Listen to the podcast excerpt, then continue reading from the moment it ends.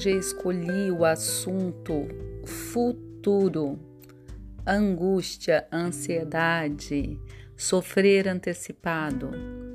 Tenho visto, conversado e ouvido muitas pessoas com grau máximo de ansiedade esses dias. E refletindo sobre isso, fico aqui pensando Quantas vezes nós prevíamos que uma situação seria calamitosa, arrasadora? E quando chegamos para uma conversa com o chefe ou com uma pessoa difícil, ou para pegar aquele avião que a gente tem muito medo de andar de avião, ou para o novo trabalho, ou para a escola nova do filho, ou para aquele parto aguardado durante nove meses, ou para fechar aquele contrato que a gente queria tanto, um contrato profissional. Quantas vezes a gente se preparou para o pior, achando que nada ia dar certo e por fim deu tudo certo. Olha que palavra mais incrível! Mais atenuadora aqui do nosso coração. Deu tudo certo. Então, por que será nós temos essa mania? É uma mania mesmo que nós temos de sempre antecipar o futuro da forma mais catastrófica possível. Vamos pensar sobre isso? Vamos mergulhar dentro de nós e trazer à tona quantas situações na nossa vida nós prevíamos a catástrofe total e não foi bem assim? Por que será que o raio tem que cair na nossa cabeça? São reflexões que eu trago hoje, mediante avalanche de previsões catastróficas. É, a quem interessa todo esse desespero? Quem está lucrando com todo esse desespero. Vamos pensar sobre isso? Parece que vivemos uma torre de Babel onde ninguém se entende. É esfera federal, estadual, municipal, dá a impressão que cada um fala uma linguagem, que não estamos no mesmo universo. E não estamos mesmo no mesmo universo.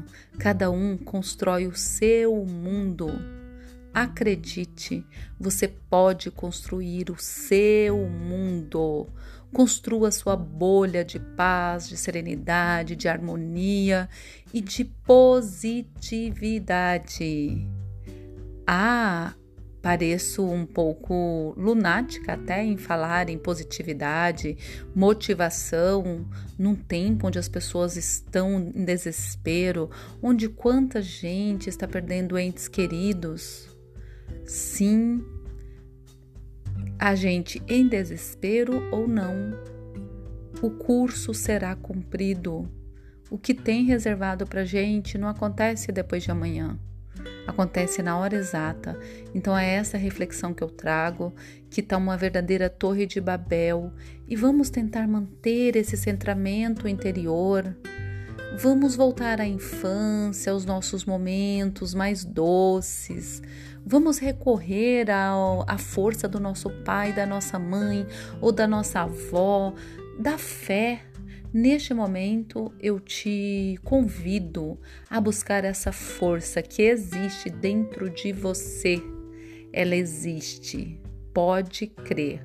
Vamos tentar viver o hoje. A gente fala tanto isso, repete, repete, repete, mas é necessário. Viver no amanhã é o que nos traz grande angústia e desespero, que é o que eu percebo que está hoje assim, assolando a vida de cada um.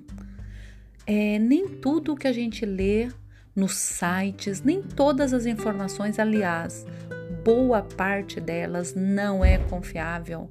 Hoje ninguém sabe exatamente o que vai acontecer amanhã.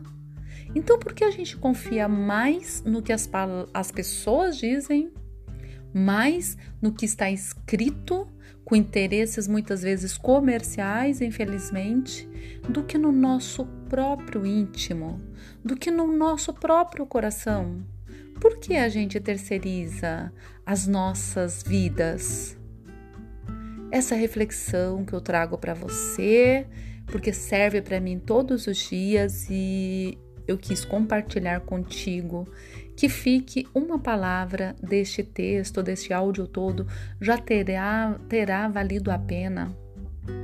Prossiga conectado com a harmonia, medite, ore, faça coisas que você ama, fale com as pessoas no mundo virtual, tem tanta gente interessante para você trocar uma ideia, ouça boas músicas, se você gosta ou não de exercícios físicos.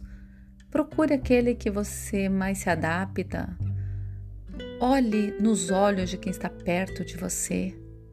Ligue para aquela pessoa que há muito tempo você não conversa. Descanse, relaxe. A vida é boa e é vivida hoje, é vivida no presente. Esse é o convite. Até uma próxima com muito amor e carinho. Beijos de luz aqui do nosso ninho de luz.